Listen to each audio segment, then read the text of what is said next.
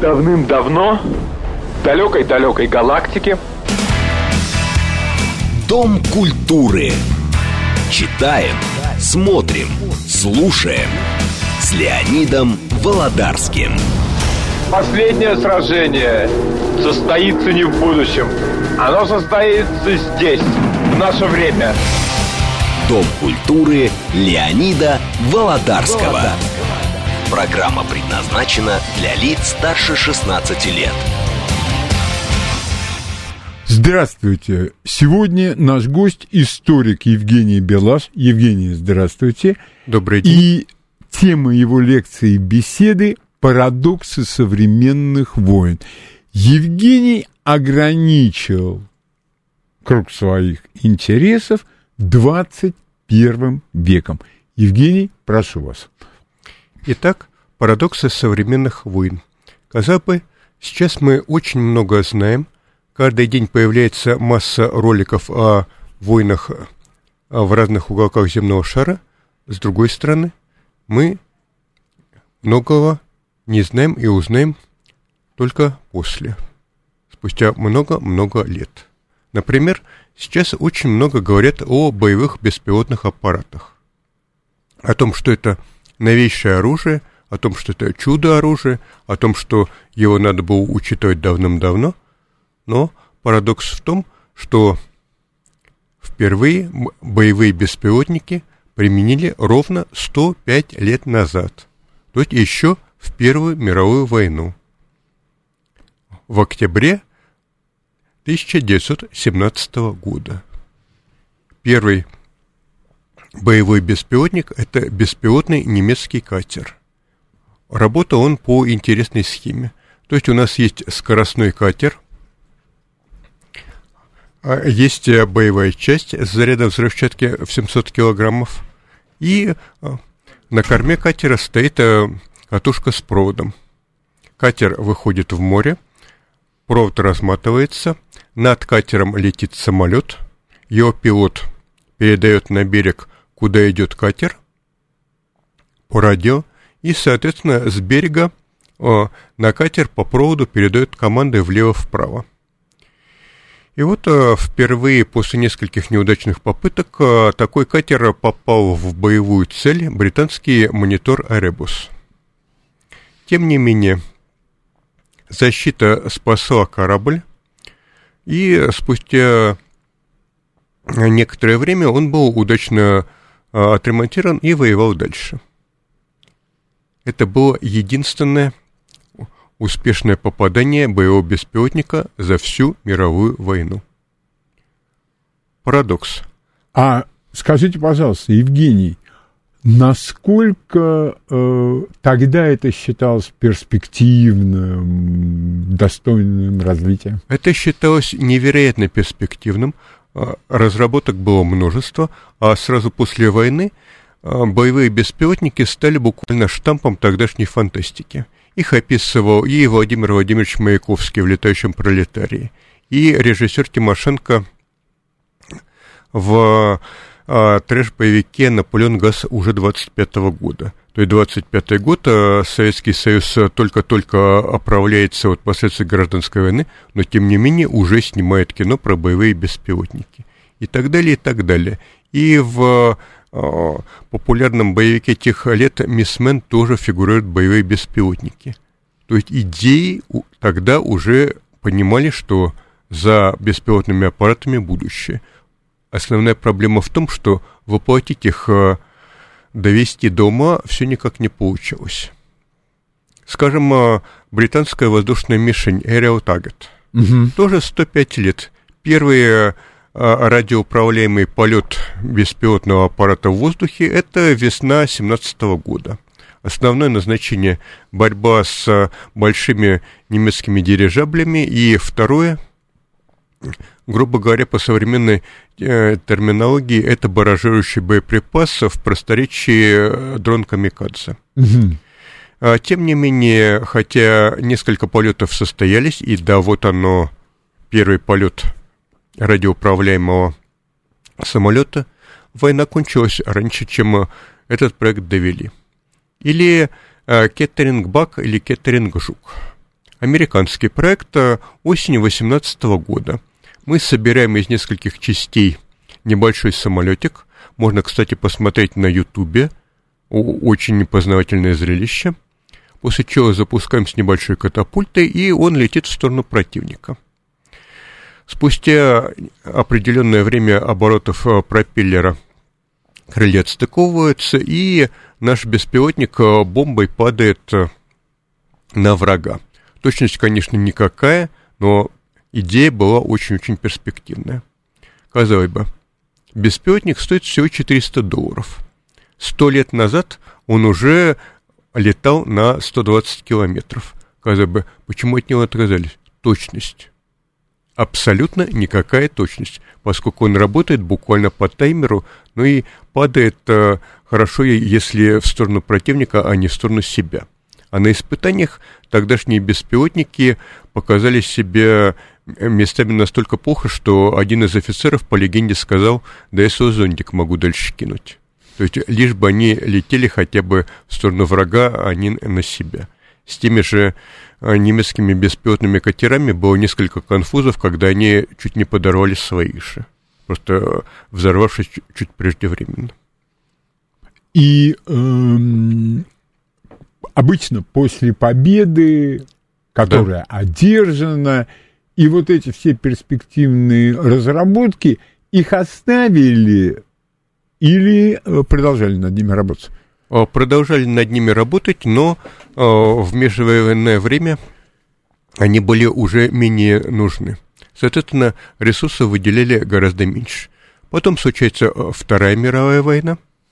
Беспилотники выпускаются сотнями, но выпускаются прежде всего как воздушные мишени для тренировки зенитчиков. Сначала в Британии еще с 1935 года, потом фирма Reginald Denny в США огромный массовый выпуск. Но не боевые, а именно тренировочные. И зенитчики США очень хвалили и мишени, они и выглядят как самолетики, и жужжат как самолетики, и даже маневрируют как самолетики. Поэтому зенитчикам они очень-очень нравились, и а, американские зенитчики получили колоссальный боевой опыт даже а, вне настоящей войны. Любопытный факт, что именно на заводе по сборке беспилотников а, работала некая Норма Джин, которая понравилась заезжему фотографу, он ее сфотографировал, и началась карьера а, знаменитой киноактрисы Мэрилин Монро. То есть беспилотники оценивали еще десятки и даже сто лет назад, но нужно было их довести. Парадокс современных войн. Сто лет назад нужна была целая команда, которая собирала беспилотник весом в сотни килограммов. Сейчас э, боевой одноразовый беспилотник умещается в рюкзак школьника. А тот же Ланцет, можно посмотреть э, на Ютубе э, результаты его прилетов. Он собирается буквально парой человек, запускается с переносной катапульты и при весе где-нибудь 5, 10 или 15 килограммов летит на десятки километров. Представить такое даже во Вторую мировую представить тогда могли, но вот воплотить, к сожалению, никак не получилось. Тогдашний ФАО, они произвели колоссальный моральный эффект, но с трудом попадали даже в цель размером с Лондон. А сейчас а, легкий самолетик, который буквально запускается парой человек и весит всего несколько килограммов, пролетает десятки километров и попадает не просто в конкретную машину, но в конкретную движущуюся машину, или даже в катер, или в открытый вход блиндажа, и так далее, и так далее. Над этим долго работали? Очень, очень долго. А первые баражирующие боеприпасы современного типа, это Израиль еще 80-е годы прошлого века. То есть там надо э, дорабатывать и саму конструкцию, и материал, чтобы самолет был как можно легче и мог э, поднять хотя бы пару килограмм боевой части. Современные ланцеты э, буквально за несколько дней развились э, первые модификации, это вес боевой части всего 1 килограмм, сейчас уже до 5. И дальность у них резко повысилась. Соответственно, а, основная проблема наведения.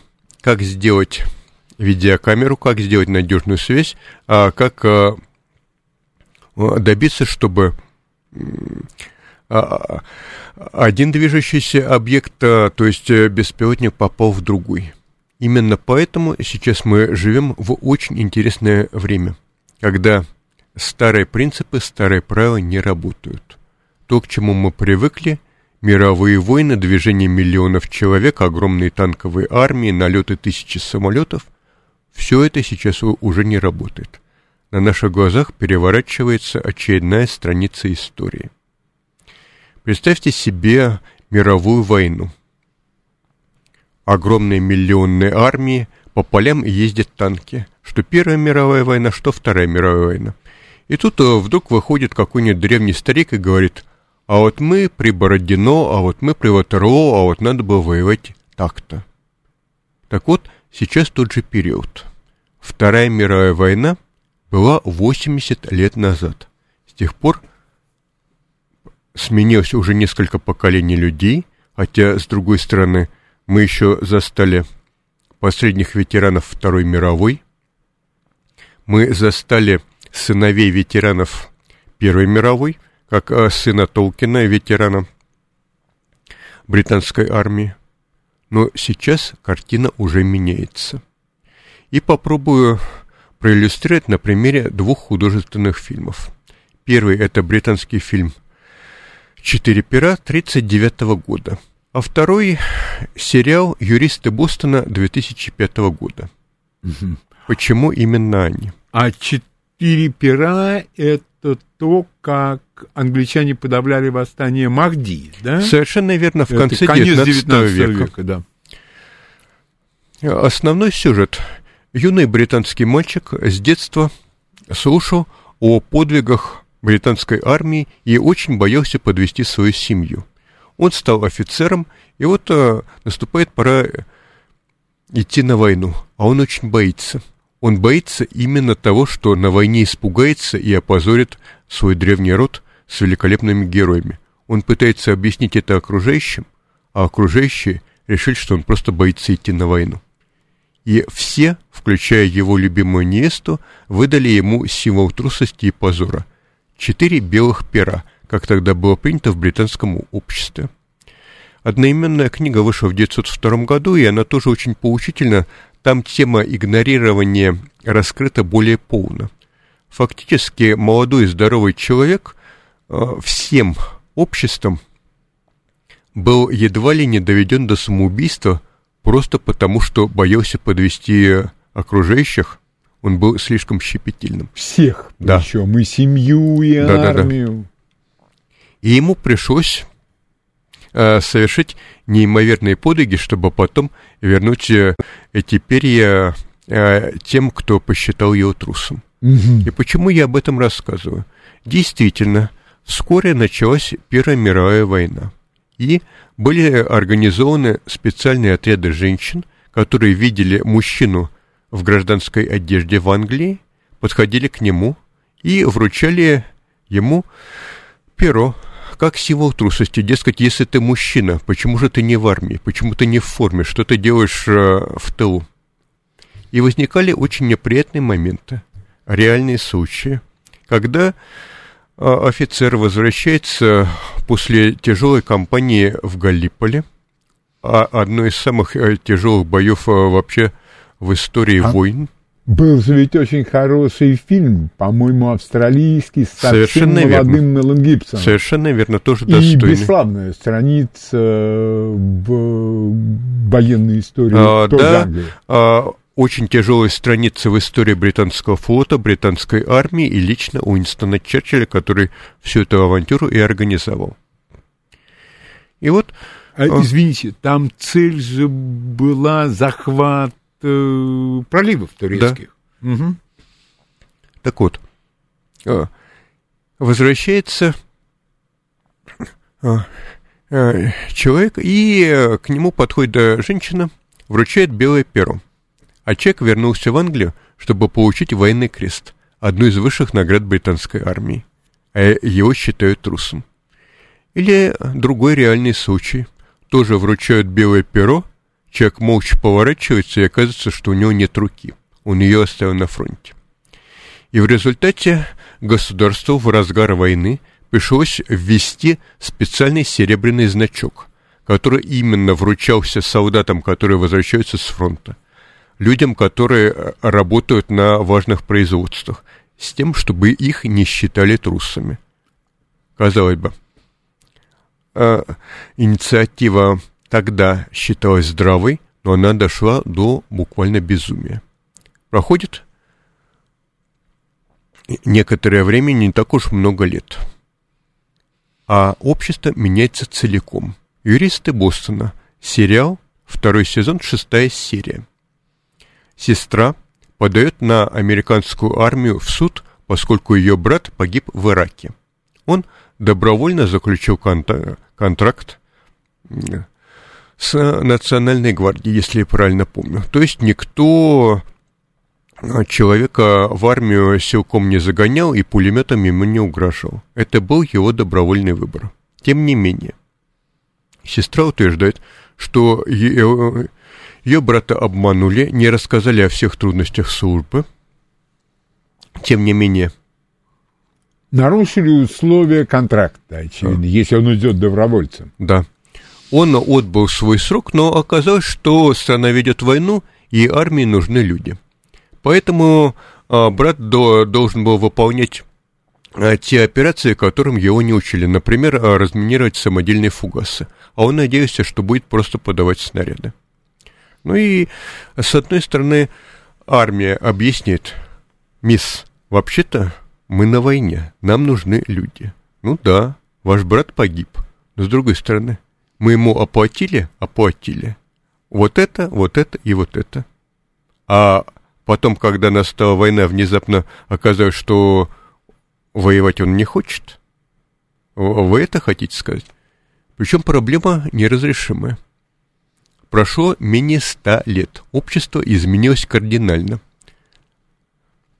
Сто лет назад женщины бегали за мужчинами в гражданской одежде и публично называли их трусами с вручением символа позора. Сейчас наоборот.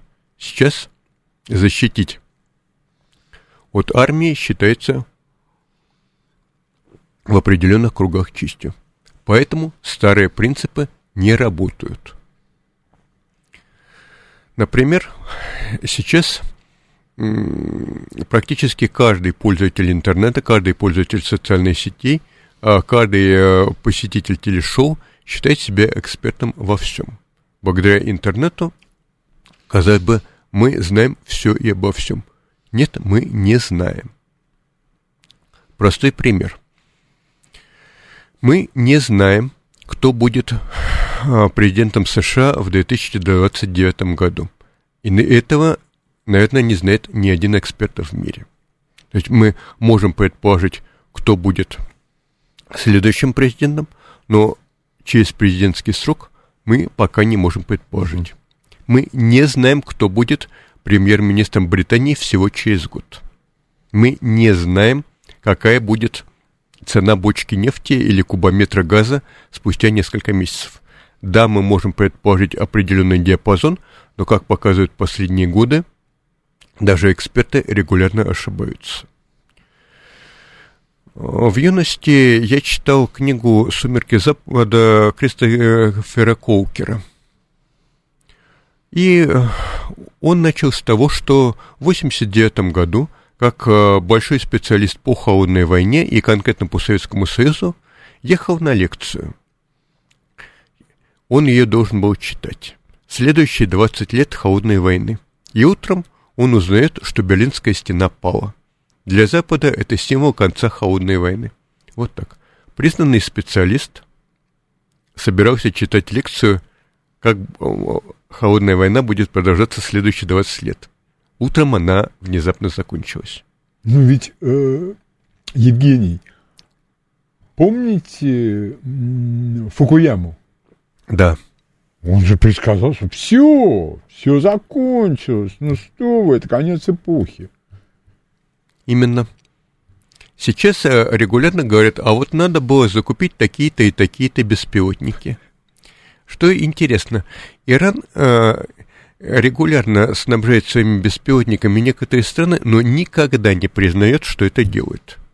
И вот сегодня я уже в метро читаю сообщение ТАСС, что представитель Ирана официально признал, что да, мы продали беспилотники России, но за несколько месяцев до начала операции на Украине.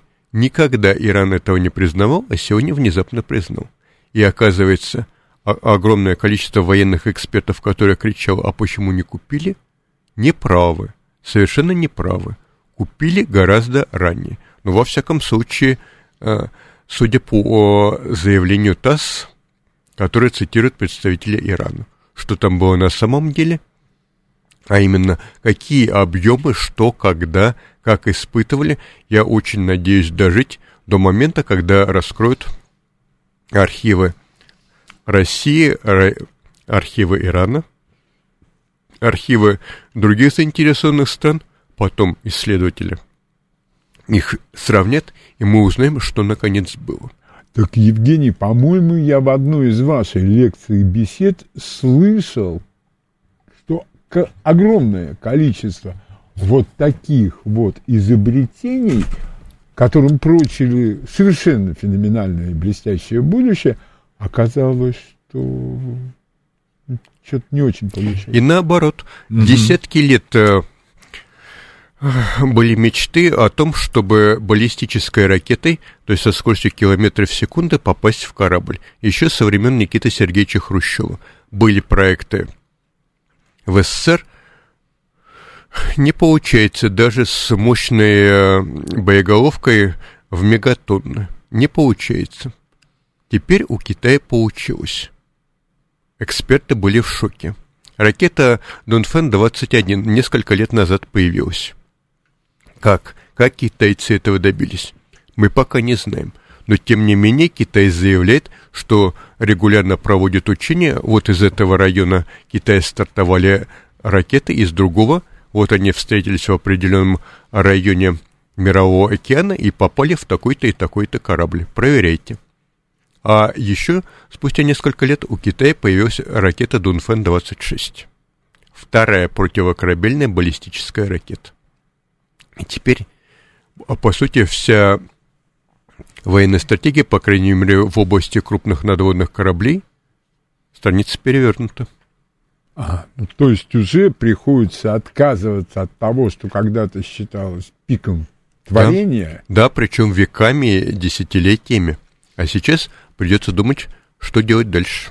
И вот это вот парадокс современных войн. Именно. Новости на радиостанции «Говорит Москва». Читаем, смотрим, слушаем. Дом культуры Леонида Володарского. Евгений, большое вам спасибо за экскурс. Так сказать, это прихожая. Да. И, итак, а, парадоксы современных войн. С одной стороны, сейчас а, на поле боя применяется оружие, которое еще недавно считалось прилегией фантастики. Те же боевые лазеры. У нас официально объявлено Юрием Борисом, а, отвечающим за ВПК, а теперь, если я правильно помню, и за Роскосмос, то, что у нас применяется на поле боя лазер Задира. Подробности мы, конечно, не знаем, но тем не менее, вот заявление есть. У нас есть боевые лазеры. У нас на боевом дежурстве – стоят лазерные комплексы «Пересвет».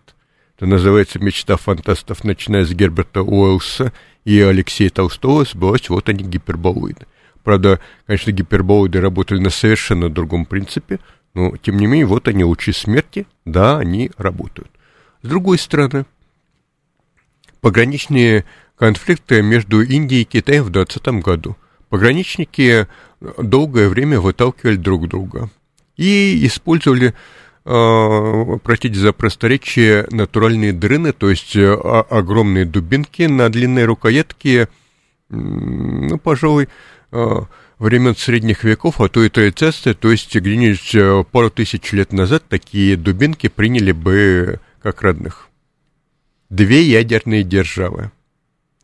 Численностью населения более миллиарда человек каждая. С огромными армиями, с достаточно современными армиями, с огромными тратами на военный бюджет, в 21 веке их солдаты дубасят друг друга дубинками. Причем в общем-то, никто не ожидал, просто очередная стычка э, проходила на берегу горной реки, и индийских солдат загнали в реку, им пришлось прыгать с обрыва. 20 человек погибло, несколько десятков, суммарно почти 100 человек покалечилось, несколько попали в плен.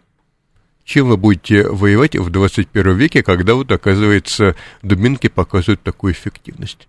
С другой стороны, США для точных ликвидаций, проще говоря, убийств нехороших с точки зрения США людей, разработали специально управляемую ракету с выкидными лезвиями. До такого даже фантасты не додумались, но да, США это нужно, а нужно ли это кому-то еще в мире? Вопрос. То есть мы опять-таки не знаем. Вы имеете в виду вот то, что Соединенные Штаты использовали в Пакистане, в Афганистане? В Ираке. Именно э, для того, чтобы поразить э, автомобиль тех, кто там находится, но не зацепить мирных жителей, поскольку, как правило, мирные жители там э, находятся все время поблизости. Ведь именно такое крайне специфическое оружие под конкретную цель. В Йемене Э, местные повстанцы применяют против коалиции, возглавляемой Саудовской Аравии, экзотические зенитные ракеты, которые в мире называют э, тип 358. Тоже удивительная ситуация. 21 век. Небольшая страна. С одной стороны пустыня, причем совершенно экстремальные условия, с другой стороны море. Казалось бы, Саудовская Аравия поддерживает очень-очень плотную блокаду. У Саудовской Аравии огромное количество новейших истребителей, воздушные радары, новейшие боевые беспилотники и прочее, и прочее, и прочее. Тем не менее, регулярно на небольших судах в воюющей Саудовской Аравии Йемен заводят части зенитных ракет – и Извините, собирают Евгений, их. это хуситов вы имеете. Именно. Ага. Так вот, хуситы, противостоящие Саудовской Аравии, собирают эти ракеты на месте, запускают их в воздух. Ракета описывает в воздухе восьмерки, причем работает она на керосине, находит своей головкой самонаведения пролетающий мимо боевой дрон, вертолет, а если повезет, то и истребитель, и время от времени сбивают. Оружие 21 века, причем очень специфическое именно под условия Йемена, когда включать радар вредно для здоровья. Там же в Йемене собираются и запускаются баллистические ракеты, причем с дальностью до 1000 километров, а то и более, а то и до 2000 километров. Крылатые ракеты, боевые беспилотники одноразовые с дальностью тоже до 1000 километров, а то и более. В 2019 году, когда 18 э, одноразовых беспилотников и 7 крылатых ракет обнулили, ну, не обнулили, а половинили экспорт нефти Саудовской Аравии. Две дюжины сравнительно а, небольших технических устройств и половина экспорта Саудовской Аравии нет. Прилет по нефтеперерабатывающим заводам. При том, что Саудовская Аравия долгое время превосходила по военному бюджету даже Россию. И поскольку Саудовская Аравия долгое время считалась другом США, ей позволяли закупать самое новейшее вооружение и тем более боеприпас. Тем не менее, богатейшая страна не может прикрыть свои объекты. Израиль десятки лет считался эталонной армией, которая противостоит о, огромной коалиции арабских стран, но всегда их побивает.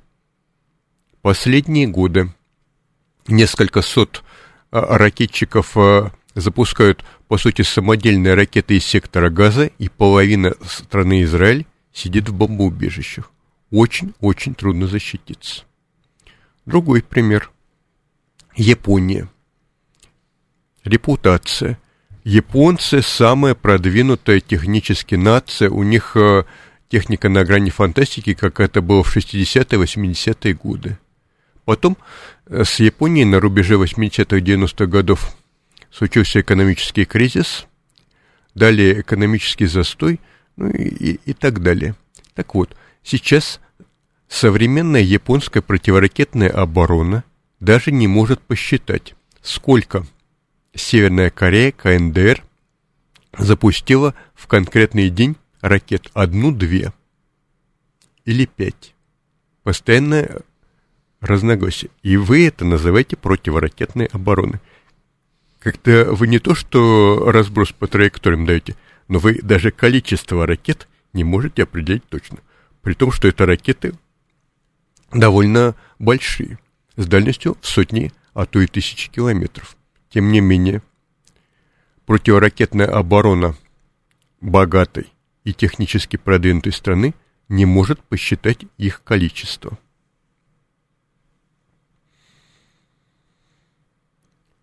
Другой вариант.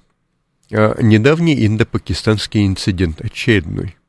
Богатейшая страна, Индия, с населением почти в полтора миллиарда человек, выставляет в первую линию истребители МиГ-21.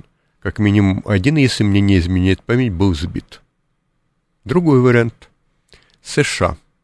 Богатейшая страна мира с невероятно развитой некогда экономикой, с еще более развитой промышленностью. Их военно-промышленный комплекс что Первой мировой, что Второй мировой, что Холодной войны. Это невероятные достижения. Были, конечно, и провалы, но тем не менее надо признавать и факты, в том числе неприятные, они очень-очень многого добились. Но теперь а, основу стратегической авиации США составляют все еще бомбардировщики Б-52. Как раз недавно в октябре был юбилей, 60 лет с момента выкатки последнего созданного бомбардировщика Б-52 то есть еще жив Кеннеди. Еще даже не кончился Карибский кризис, а новых бомбардировщиков Б-52 больше не будет. И современные пилоты, вполне возможно, это внуки тех, которые летали на этом самом самолете. Представьте себе, какая же надежная должна быть конструкция, чтобы самолет чисто физически летал 60 лет, чтобы на нем меняли моторы, меняли электронику, ставили новые бомбы, ставили новые ракеты, а он все еще летает. Более того, по планам Пентагона он еще будет летать несколько десятков лет. То есть, возможно, самолет Б-52, а по которому в конце 50-х годов постоянно шла переписка, ну, еще несколько лет они полетают, а дальше будут беспилотные. В конце 50-х годов уже планировались заменить авиацию на беспилотные самолеты что попало даже в тогдашние военные мемуары. Он все еще будет летать, и вполне возможно некоторые машины отметят столетний юбилей службы. Это что-то невероятное. То есть даже у США, у богатейшей страны, не хватает ресурсов, не хватает э, определенной технической компетенции, чтобы сделать самолет лучше и заменить парк. При том, что США регулярно это пробовали. А, то есть э, эксперименты ведутся параллельно? Да. То есть денег нет даже у США. Другой парадокс. А, бомбы GDA с наведением по спутникам. То есть у нас есть э, а, система спутникового наведения. У нас есть, грубо говоря, рули, которые позволяют бомбе попадать с очень большой точностью. Причем, если раньше бомбу надо было подсвечить лазером, как в боевиках 80-х 90-х годов, или нужно было дождаться, пока бомба захватит изображение цели. А сейчас достаточно просто знать координаты цели. А таким а, бомбам уже четверть века, они постоянно совершенствуются, и это великолепно. А, сейчас такое оружие есть и у нас КАП-500С. Так вот, США произвели за последние годы 430 тысяч таких бомб. Афганистан. 50 тысяч талибов. Казалось бы, в теории можно каждому талибу уронить на голову тяжелую управляемую бомбу с точностью наведения метра. 2021 год. Талибы без боя берут Кабул. Как это возможно? США потратили 2 триллиона долларов. Четыре президента передавали друг другу войну в Афганистане. Тем не менее, США проиграли. При том, что в США написаны целые библиотеки и по войне Британской империи в Афганистане. Многократно войну. И тем более по войне Советского Союза в Афганистане. И свой опыт у них э, за 20 лет был колоссальный. Тем не менее, даже этого не хватило. Помните фильм «Кавалерия»? Да. Ну, там такая мощь. Ну, на мой взгляд, ни далеко не эксперта, дилетанта. Mm-hmm. Ну, казалось, они все сметут. У них и бомбардировщики, и электроника, и все. А, совершенно верно, в сети есть перевод мемуаров а, первой команды ЦРУ First In, лежит на Геогуайт. И там как раз э, подробно описано, как они учились применять э, первые управляемые бомбы, и под конец э, наловчились до того, что вот перед ними есть группа упорных бойцов, они разогнали местных афганских союзников, показывают всякие непристойные жесты в сторону американцев, до которых несколько сотен метров, и опытные бойцы понимают, что на таком расстоянии их достать затруднительно. Хорошо, ЦРУшник вызывает а, Б-52 и а, аккуратно встает, показывает тоже оскорбительный жест, и в этот момент на группу опытных афганских бойцов падает управляемая бомба весом в 900 кило. Грубо говоря, их разнесло на атомы. С другой стороны, тогда же был случай, когда боец вставил в прибор определяющие координаты бомбы новой батарейки, прибор сбросил показания и выдал координаты себя. В результате следующая бомба прилетела в группу американских спецназовцев и параллельно чуть не убила будущего президента Афганистана Хамида Карзая. Вот такие парадоксы. Казалось бы, действительно великолепное оружие, но которое может быть страшнее даже для вас самих. Это вот, кстати говоря, еще один эпизод показан э, ну, про морск... военно-морской спецназ Соединенных Штатов, да. выживший. Да. И опять там показаны их помещения на их базе.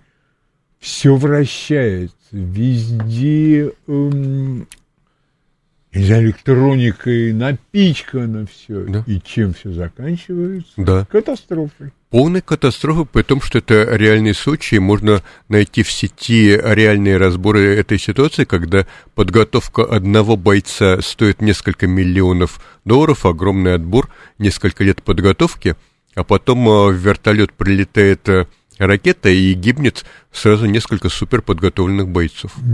Если я не ошибаюсь, 18-19 спецназовцев. Да. Ну и плюс к этому экипаж вертолета да. и так далее. Тяжелейшие потери от примитивнейшего оружия, которому вполне возможно а, чисто физически этой гранате а, могло быть несколько десятков лет, и еще а, с советских времен в Афганистане. А вот эм, Евгений, вопрос. Э, скажите, пожалуйста, американцы насколько тщательно изучают боевой опыт, чтобы вот такое не случалось, не повторялось? Невероятно тщательно, но здесь как раз э, парадокс в том, что э, поменялось общество. Рузвельт мог быть паралитиком.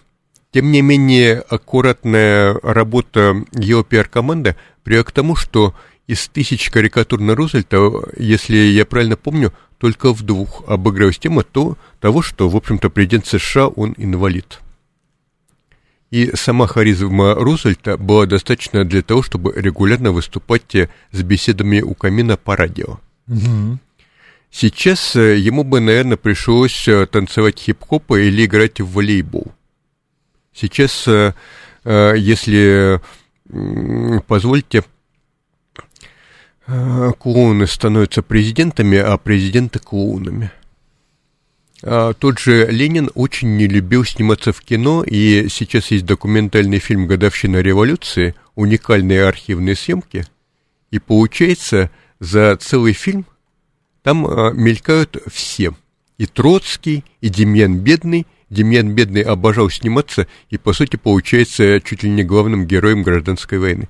Но тогда еще никто не знал, как снимать документальный фильм. А Ленин, великий Ленин и так далее, вождь мирового пролетариата и так далее, и так далее, появляется на несколько секунд. Он, он просто не любил камеры. А Сталин а, не любил летать на самолете, не любил выступать с речами. И даже в 1941 году сколько дней прошло, прежде чем а, Сталин наконец обратился к населению, у него были более важные дела. Сейчас э, его бы сто раз э, формально свергли в интернете и заклеймили бы позором и нехорошими словами, если бы он задержался хотя бы на минуту. А тогда Сталин мог себе позволить задержаться на несколько дней. Другая скорость реакции – а, про бои на Холхенгуле в Москве узнали только через несколько дней. О том, что у нас вообще-то серьезная война и, по сути, грозящая полномасштабной войны с Японией. Несколько дней об этом в Москве даже не подозревали. Сейчас в интернете начинается истерика, если товарищ министр обороны или господин президент не ответит в ту же минуту, а вот тут у нас появляется сообщение. Другая эпоха. То есть сейчас старые критерии абсолютно неприменимы. Если Мамыш Улы герой Волокамского шоссе и действительно реальный герой войны, можно почитать а, как его мемуары, так и, собственно, книги Мамышулы. Так вот, в сети есть документы, рукописные доклады Мамышулы о том, как он перед стоем расстрелял двух офицеров. Есть объяснение за что. За проявление трусости, за самоустранение от командования, за неоказание помощи раненому командиру и так далее, и так далее.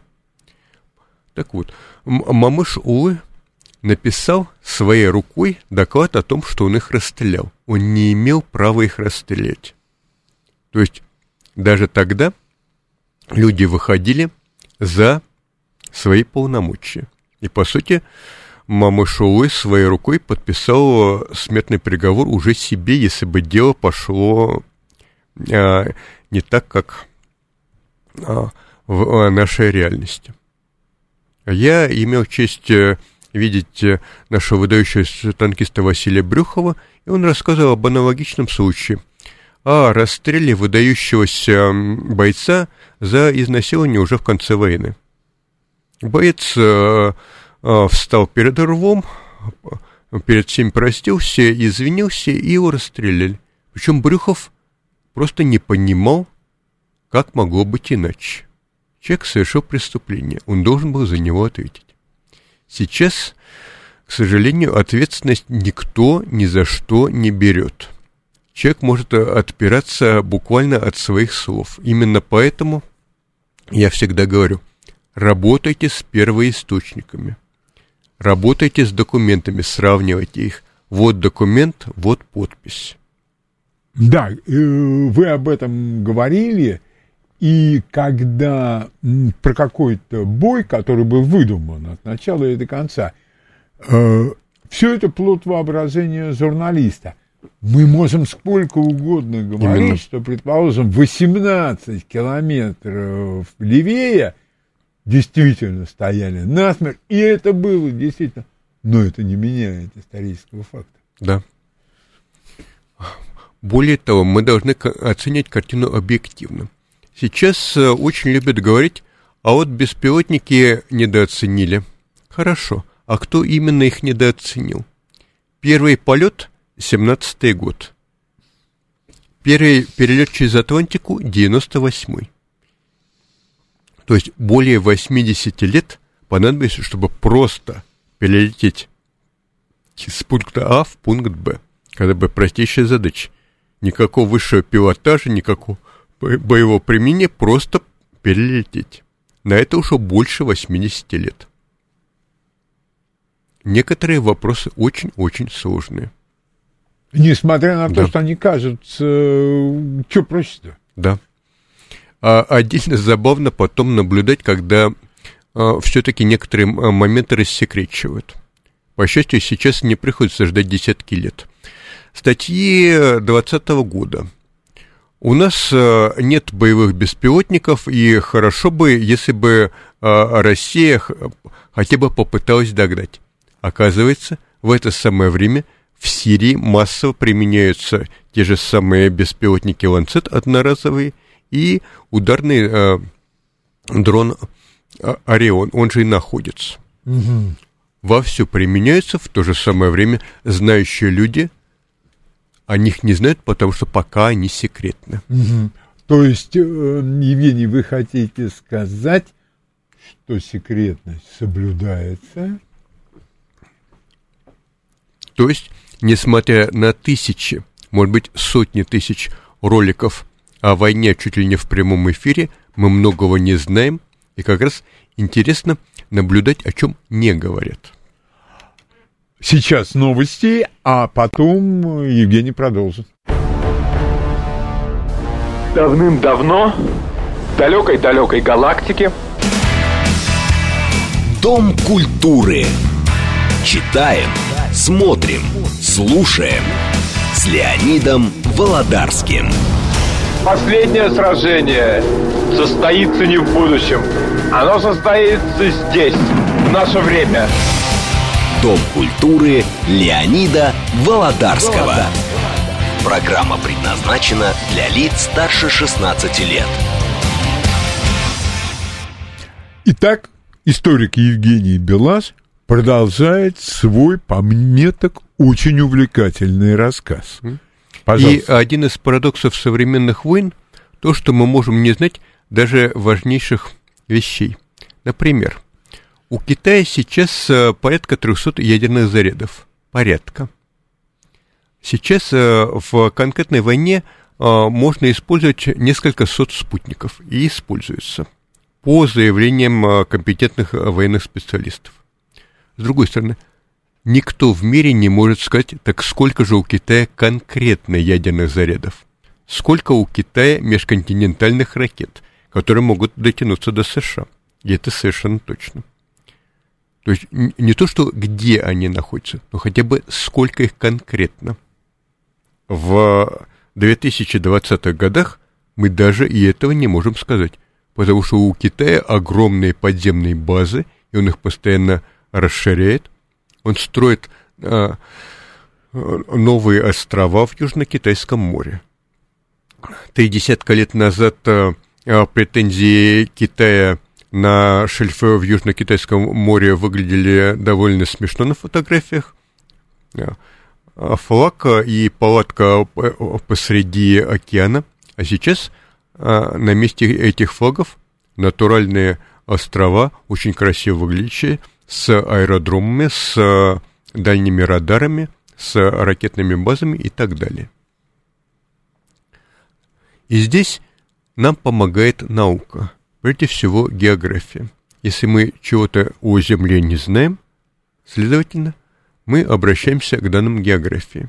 У нас а, принято регулярно жаловаться, ой, как плохо живет Россия, а как мы все время пропадем. Ну что же, давайте посмотрим на первую десятку стран по населению. Где находится Россия? А Россия находится после Нигерии, Бангладеш, и следующее за нами Мексика. То есть, когда у нас получится, ах, почему мы не живем как США, а почему мы не живем как Бангладеш или Нигерия? Население это сопоставимое, нам нужно кормить очень большое по мировым меркам населения. Или кто знает о Великой Мексиканской армии. А ведь нам нужно поддерживать ядерную триаду. Причем э, именно поддерживать с той целью, чтобы она никогда не применялась по своему назначению. Грубо говоря, это огромное закапывание денег. И сейчас на наших глазах государства, которые выглядели как э, анекдот, или как изгой, или как э, толпа фанатиков, внезапно они на наших глазах меняются и становятся важнейшими игроками международной политики. То есть а КНДР еще недавно считалась страной из анекдотов, и то, что в 2006 году произошло первое ядерное испытание, в э, это многие эксперты просто не верили. Но, э, Евгений, вот какой вопрос. А кто э, был зачинщиком, кто был инициатором вот этому колоссальному количеству мифов, когда они все ходят в одинаковых, там, я не знаю, кителях и так далее, и так далее. А сегодня-то получается совсем как-то по-другому. Именно, причем могу подтвердить э, весьма уважаемый специалист э, женского пола э, в конце 90-х годов она была специалистом по другой теме, но тем не менее с удовольствием рассказывала впечатления своего детства, как советская пропаганда изображала Китай. Так вот, э, тот Китай, простите, ушел.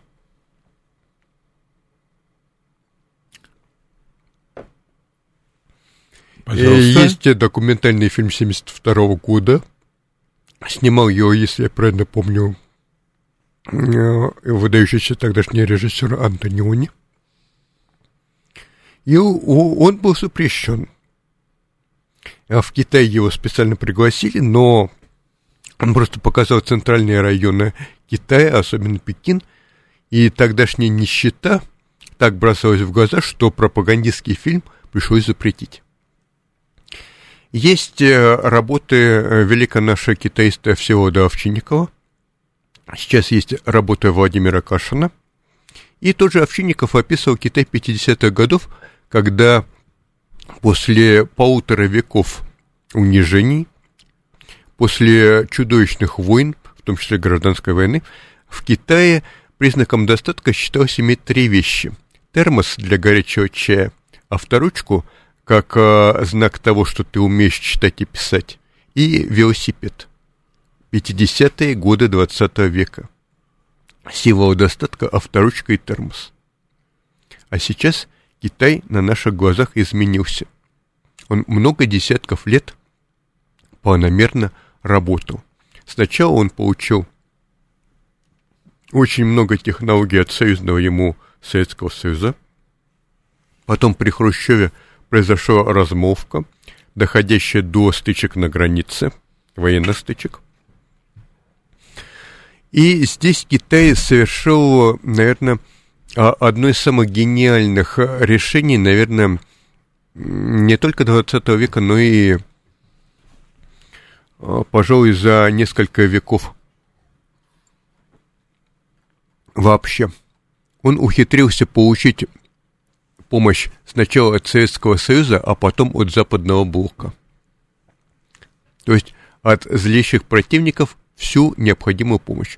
Это СССР ядерные технологии, реактивные бомбардировщики, реактивные истребители, ракеты Р-2 и Р-11, зенитные ракеты а, класса С-75.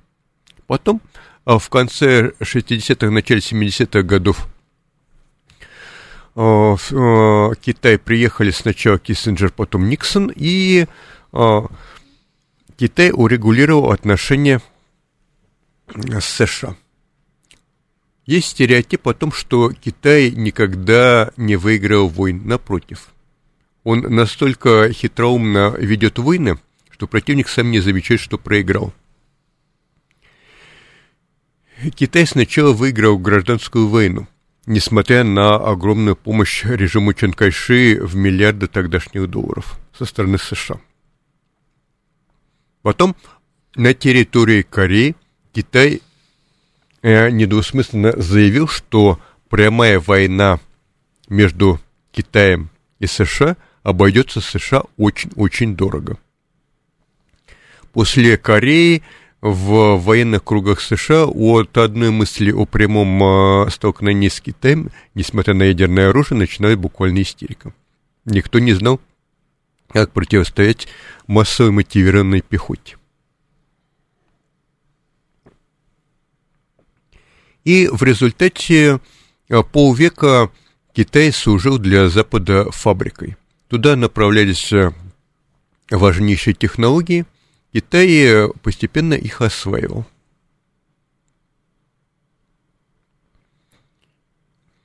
И, И э, мы все видим, насколько это было эффективно. Да. То есть, что такое долговременные планы и как они работают? Если в западном обществе э, ходит шутка, что каждый э, президент США первый свой срок посвящает тому, чтобы переизбраться на второй, а второй, чтобы остаться в истории, то Китай – может себе позволить очень долговременные планы. И к чему он сейчас пришел? Олимпиада в Пекине. Открывается первая высокоскоростная магистраль в истории Китая, Пекин-Тяньцзинь. Крохотный участок железной дороги, 2008 год. А к концу 2021 года высокоскоростные магистрали, то есть поезда 200-300 и более километров в час, а протяженность таких магистралей в Китае – 40 тысяч километров. То есть по экватору всего за несколько лет. Планомерная работа и знание конечной цели. В 2017 году Китай превзошел по выплавке стали весь остальной, ну и мир. Весь. Такого даже СССР не мог. А в настоящее время примерно 3 из 5 тонн стали мира выполнено в Китае. Цемент производится в Китае миллиардами тонн. Следовательно, можно себе позволить строить э, просто гигантское количество любых строительных а, объектов и с современными технологиями. Можно посмотреть на метро Мичуринский проспект, его как раз помогали строить китайские товарищи, очень красивое метро. Каждое третье авто мира в Китае – Китай по экспорту автомобилей недавно обогнал Германию. То есть мы привыкли, что BMW, Mercedes, Volvo и так далее, вот эта машина. Китай уже обогнал Германию. Два из трех смартфонов тоже в Китае. Мы привыкли думать, что ой, там в Китае все ходят строем, а когда-то они ловили воробьев. Да, сто лет назад э, Китай был толпой нищих наркоманов. Там целые деревни, по отчетам наших военных специалистов, вымирали от эпидемии в 30-е годы. А уж э, лютейшие гражданские войны, война с Японией, там ужасы даже просто непредставимые нам, которые прошли тоже и две мировые, и гражданскую войну. Тем не менее, Китай с этим справился. Когда была основана а, КНР, то есть 70 лет назад примерно, средняя продолжительность жизни около 40 лет. Сейчас 77 лет. Это именно долгая, многолетняя, упорная политика по достижению определенного уровня жизни. Именно многолетняя. Не как у нас, а почему не сделали вчера? А почему вы сделали одну станцию метро, а надо было 10? А вот США сделали бы 100 а при Сталине таких станций метро сделали бы тысячу. Ну и так далее, и так далее, стандартное обвинение. Такое впечатление, что у нас э, общество живет где-то между мальчиком, а, который кричал «волки, волки», то есть каждые пять минут ожидают краха цивилизации и вообще мира, и сказкой о рыбаке и золотой рыбке, когда всегда мало, чего бы только не делали. Китай сейчас это седьмая часть всего ВВП мира. Товарооборот в 6 триллионов долларов. Триллионов. Я вот эту цифру могу понять, но не могу представить. китайский флот обогнал по количеству кораблей США. Этого еще недавно никто не мог представить. За год в Китае спустили на, на воду и ввели в строй два больших десантных корабля. Это очень большие корабли. А, три очень больших эсминца, почти крейсера тип 055, пять эсминцев и атомную подводку с ракетами. США за тот же год ввели в строй один эсминец. Провал нескольких кораблестроительных программ и против э, планомерной работы в Китае. И сейчас у Китая есть баллистические противокорабельные ракеты, запускаемые с суши. Почему? Потому что э, Россия и США э, придерживались договора о ракетах средней дальности, а на Китай никто внимания не обращал тогда. Есть э, скоростные дроны, есть боевые лазеры. Причем китайские боевые лазеры засветились на спутниковых фотографиях в Саудовской Аравии. Как раз э, по той причине, что им нужна оборона от э, хуситских дронов, от хуситских крылатых и баллистических ракет. Как китайские лазеры работают, мы пока не знаем, но тем не менее они есть. У Китая есть своя система спутниковой навигации – есть четыре космодрома. Им с первой попытки удалось посадить свой луноход и марсоход. Но с другой стороны, у Китая огромнейшая зависимость от импорта нефти и газа, от импорта еды. А, только в 2021 году Китай закупил еды почти на 100 миллиардов долларов. Представьте себе размах. И есть стереотипы о том, что Китай только и мечтает, чтобы захватить Россию. Угу. Нет, если бы Китай когда-то мечтал захватить Дальний Восток, он бы его захватил тысячи три лет назад. Напротив, география нам говорит, что из э, северо-восточных провинций Китая наблюдается отток населения. Там слишком э, неподходящий для китайцев климат, они не хотят там жить. Соответственно, у нас уникальная ситуация, когда именно взаимовыгодное сотрудничество поразительно выгодно и для России, и для Китая. У нас невероятное взаимное доверие, вплоть до того, что сейчас у нас совместная система а, предупреждения о ракетном нападении. У нас, соответственно, а, большая часть радаров ориентирована на север встречать ракеты а, через Северный полюс, летящие из США, Китай нас взаимно прикрывает с юга, а мы с севера. У нас совместные станции э, спутниковой навигации Бейдоу мы размещаем в России, ГЛОНАСС в Китае. У нас регулярное учение армии и флота. То есть сейчас мы просто идеально дополняем друг друга. И надеюсь, так будет и дальше. А также, э, чем помогает география, просто сравнение военных бюджетов.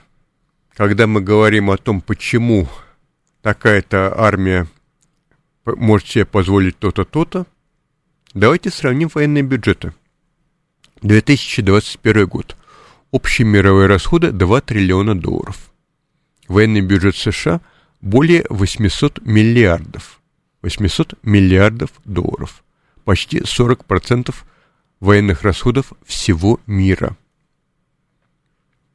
Россия только на пятом месте по военному бюджету, после Китая, Индии и даже Британии.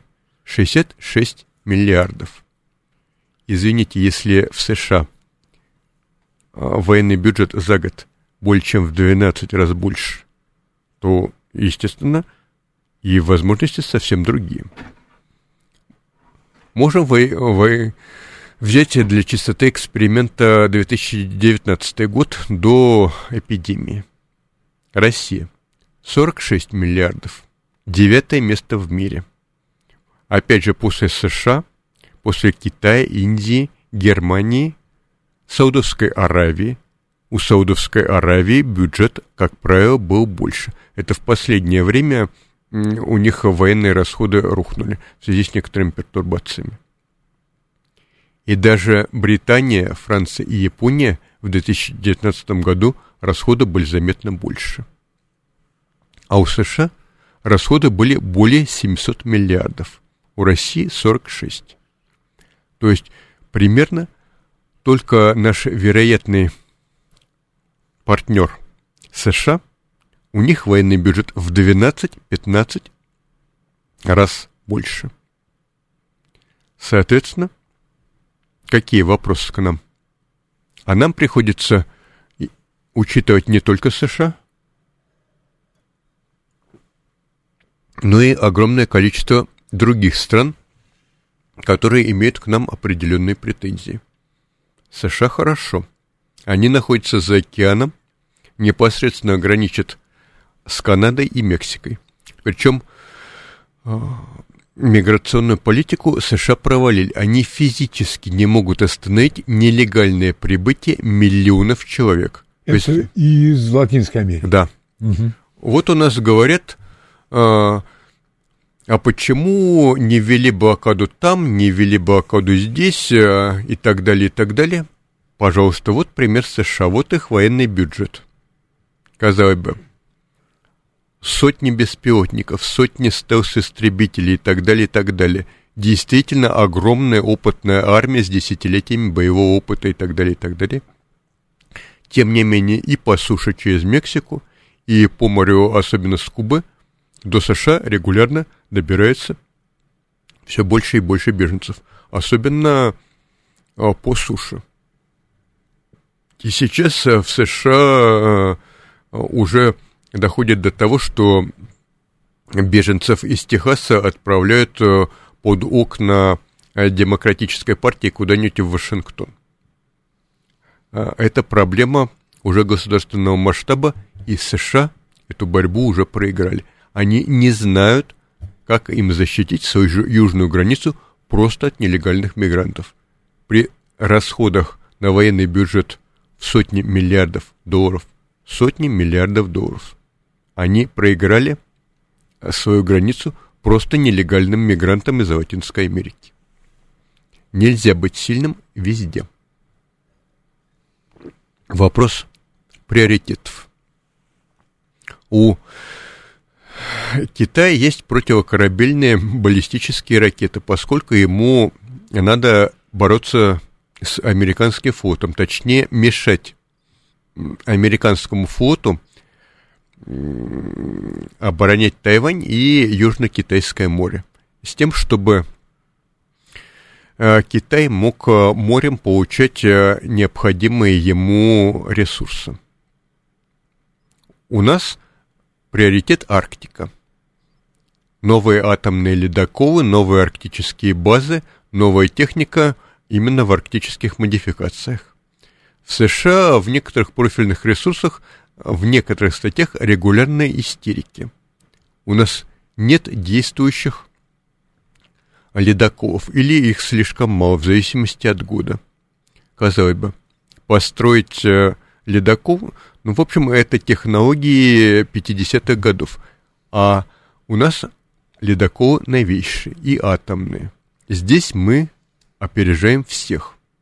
Мы опережаем всех по боевому применению э, гиперзвукового оружия.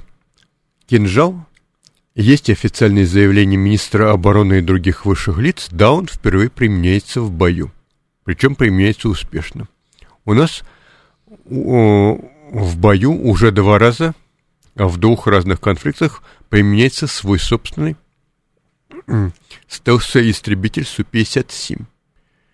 Я не могу сказать, насколько перспективны в будущем будут именно стелс-истребители и вообще стелс-самолеты. Разрабатывались они а, на исходе холодной войны под совершенно другие задачи. И что интересно, в Советском Союзе такой программы не было вообще.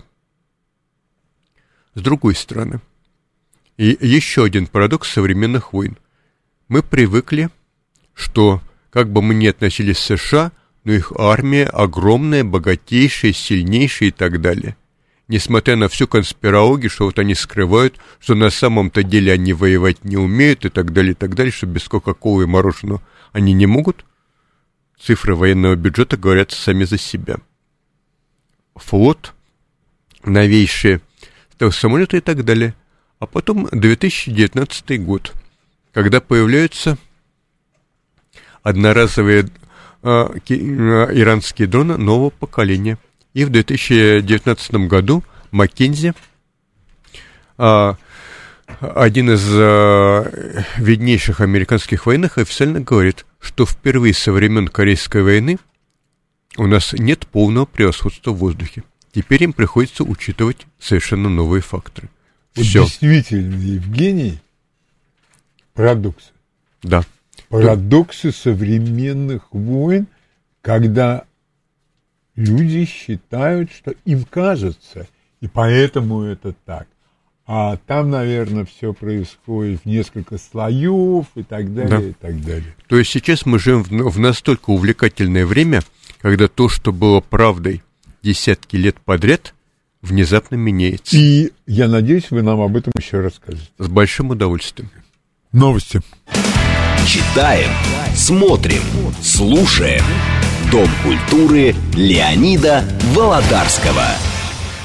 Итак, в этом получасе Евгений Белас ответит на вопросы наших слушателей. Пожалуйста, ваш вопрос. Здравствуйте. Алло. Да, пожалуйста. Добрый день, Леонид. Добрый день, Евгений. Огромное спасибо за такую интересную передачу. Э, скажите, пожалуйста, вот я правильно понимаю, что в таких глобальных вопросах касательно вот безопасности страны, вот ее обороноспособности, чем меньше будет знать вот обыватель, тем спокойнее будет для нашего общества и для нашего государства. Это касательно вот этих и э, беспилотников, которые вот кричали, кричали насчет Ирана, и вообще насчет всего остального. Спасибо большое. Э, Спасибо вам. Это очень сложный вопрос, и он в компетенции руководителей государства, а не моей. Сейчас общество меняется, и мы никто в мире не знает, как именно оно меняется и к чему приведет. А, тут э, должна быть определенная выдержка, и главное, с точки зрения именно обывателя, то, что он может сделать, это просто не истерить и меньше волноваться. Угу. А, телефон прямого эфира 8 495 7373 948. Пожалуйста, ваш вопрос Евгению. Здравствуйте. Добрый день. Добрый Сергей день. Алексеевич зовут.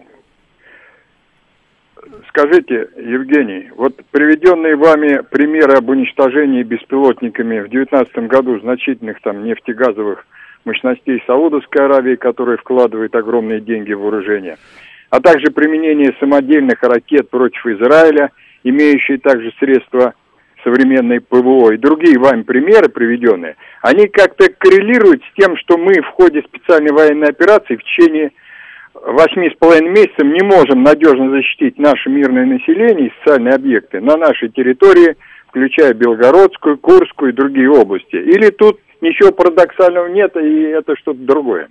А тут мы как раз должны иметь полную статистику. То есть сколько э, беспилотников были выпущены по Саудовской Аравии, э, по Израилю и что происходит в СВО. А, к счастью, а, наше ПВО потренировалось э, в Сирии несколько лет, и сейчас у нас именно одно из лучших войсковых ПВО. Каждый день мы имеем статистику, что столько-то ракет было перехвачено. И каждая ракета – это а, потенциально огромнейший ущерб и человеческие жертвы.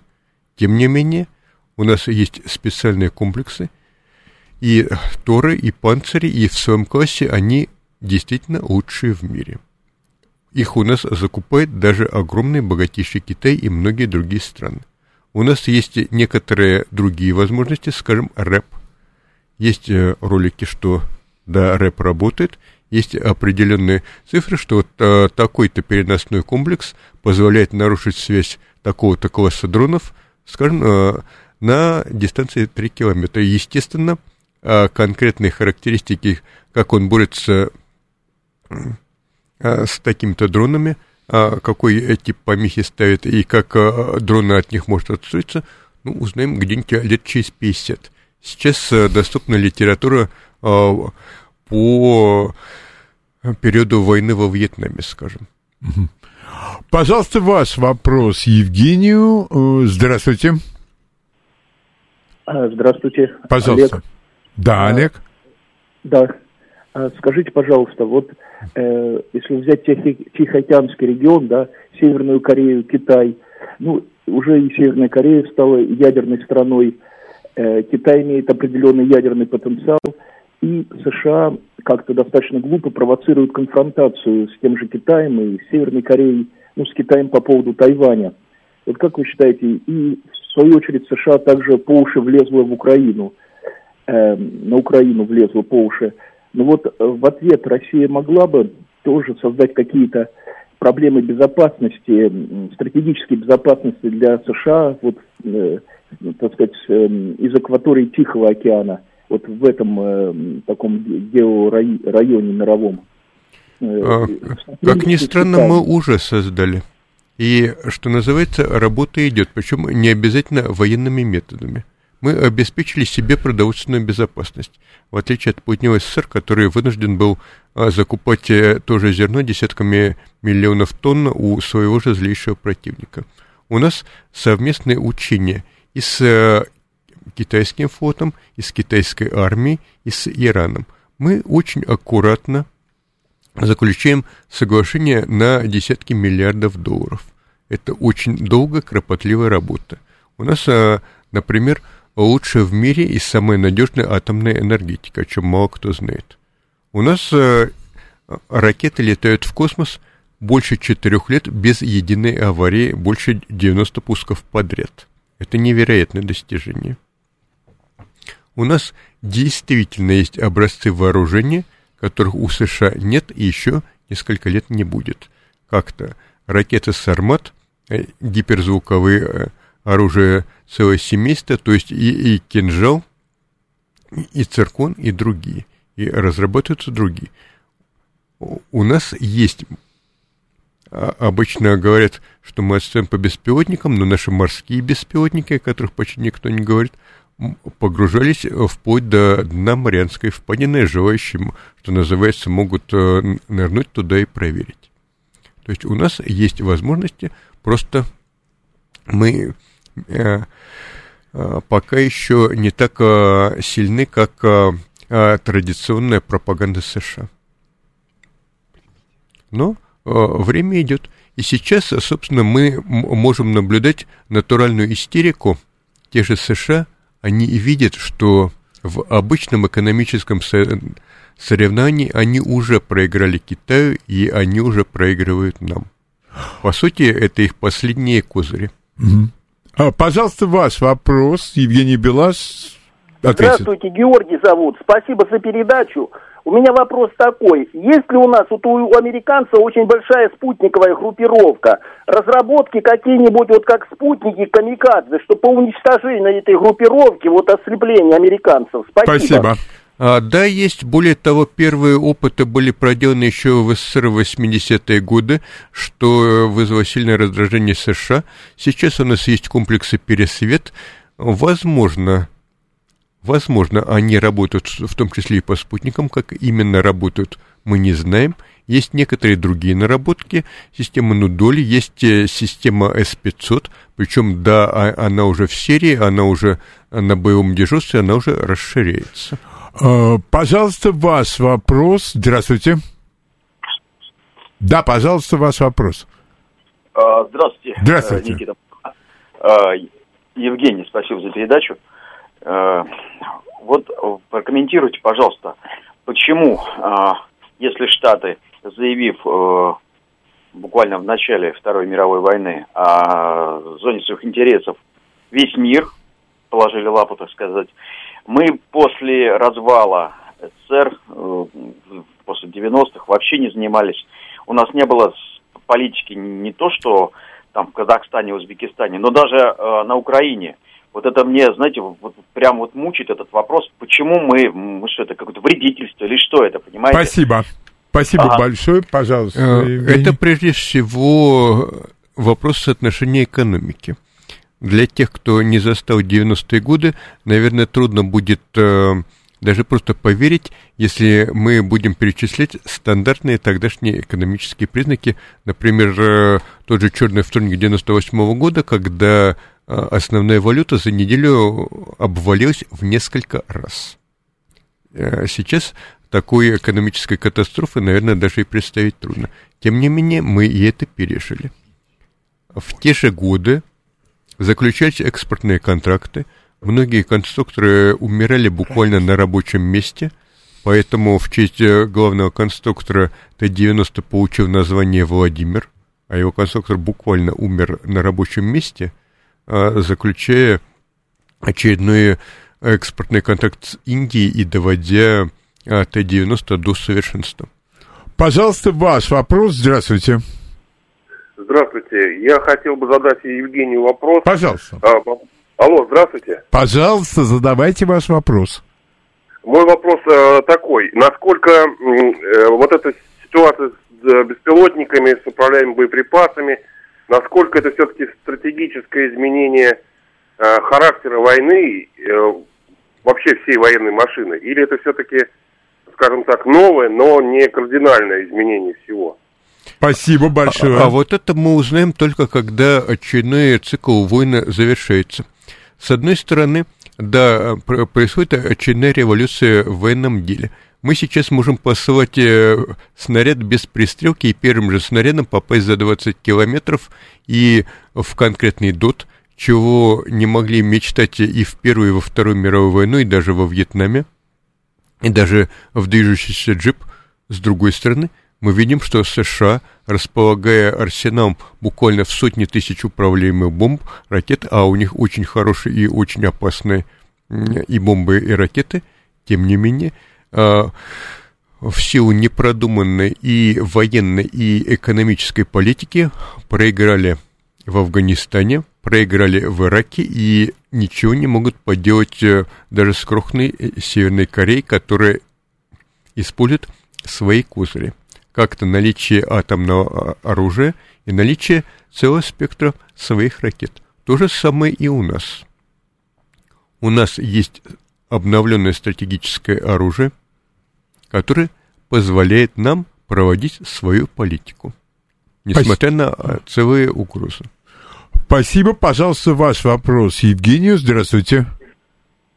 А, добрый день. Пожалуйста. Это хорошо, что у нас есть э, подводные беспилотники, там, про Марианскую впадину. Я надеюсь, что они есть, но я вот пока не вижу результатов их применения конкретно в СВО. То есть результаты применения украинцами, там, возможно, англичанами, атака на Севастопольскую бухту я вижу, отопление крейсера Москва я вижу – а я не вижу нанесения удара угу. по Очакову, по центру специальных операций, по Одесскому морскому порту я чуть не вижу. Спасибо. Спасибо. Ну, ну что ж, буквально вчера был очередной ролик на Ютубе, хотя я их очень не люблю, именно в силу того, что неудачные операции каждой страны, естественно, не показывают.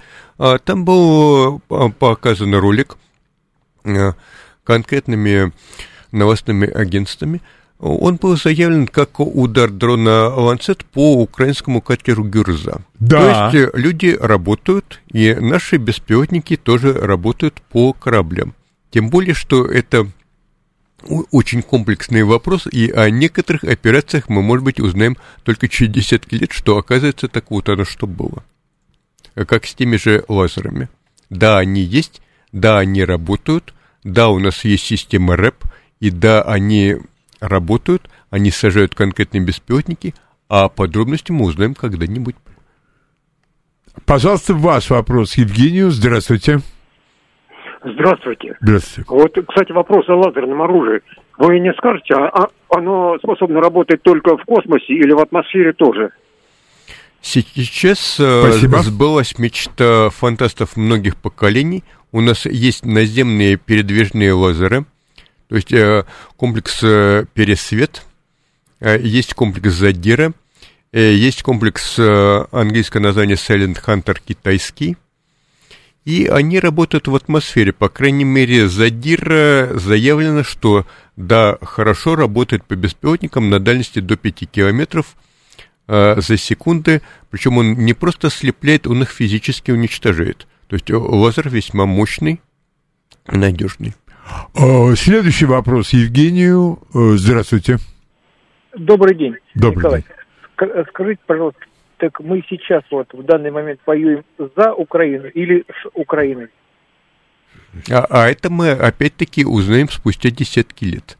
Например, э, многие годы считалось, что Иран проиграл свою многолетнюю войну с Ираком, а сейчас э, общий консенсус в том, что это Ирак надорвался, а, пытаясь захватить Иран. Иран все-таки отбился.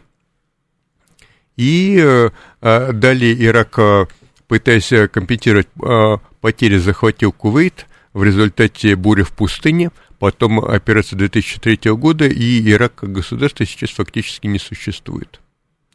То же самое Китай. Есть стереотип о том, что он никогда не выигрывал.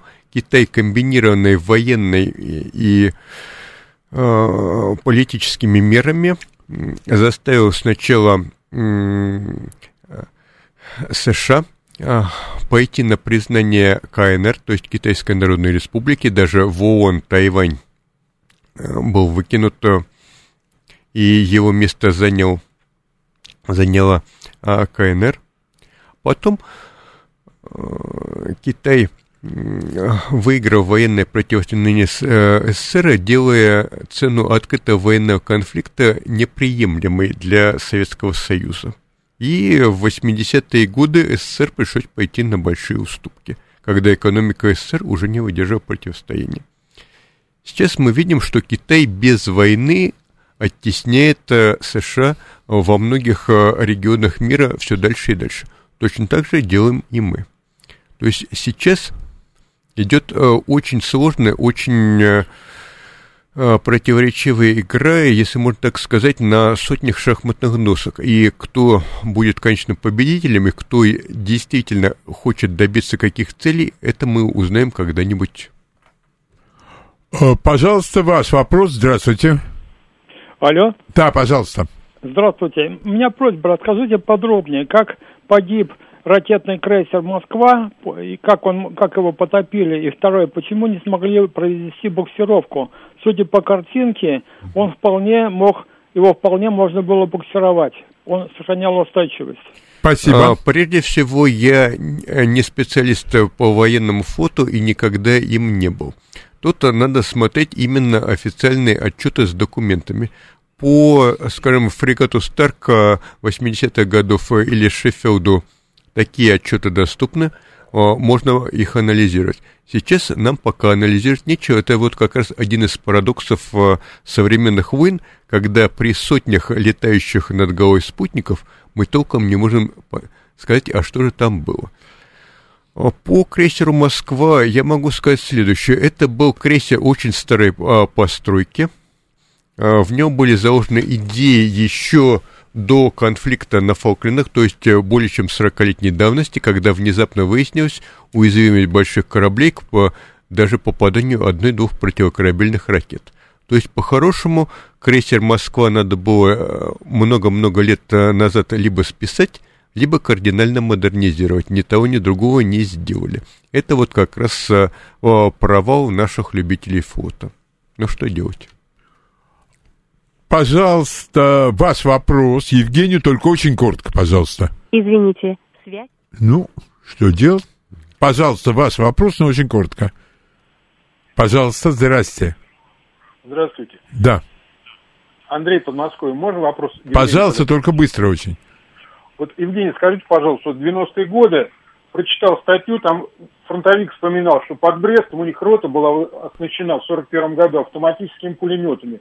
Это правда или это просто выдумки были тогда? Спасибо. А, Смотря какими автоматическими пулеметами в Брестской крепости э, стояли специальные пулеметы с детекторами движения. Подробнее книга Ростислава Валиева.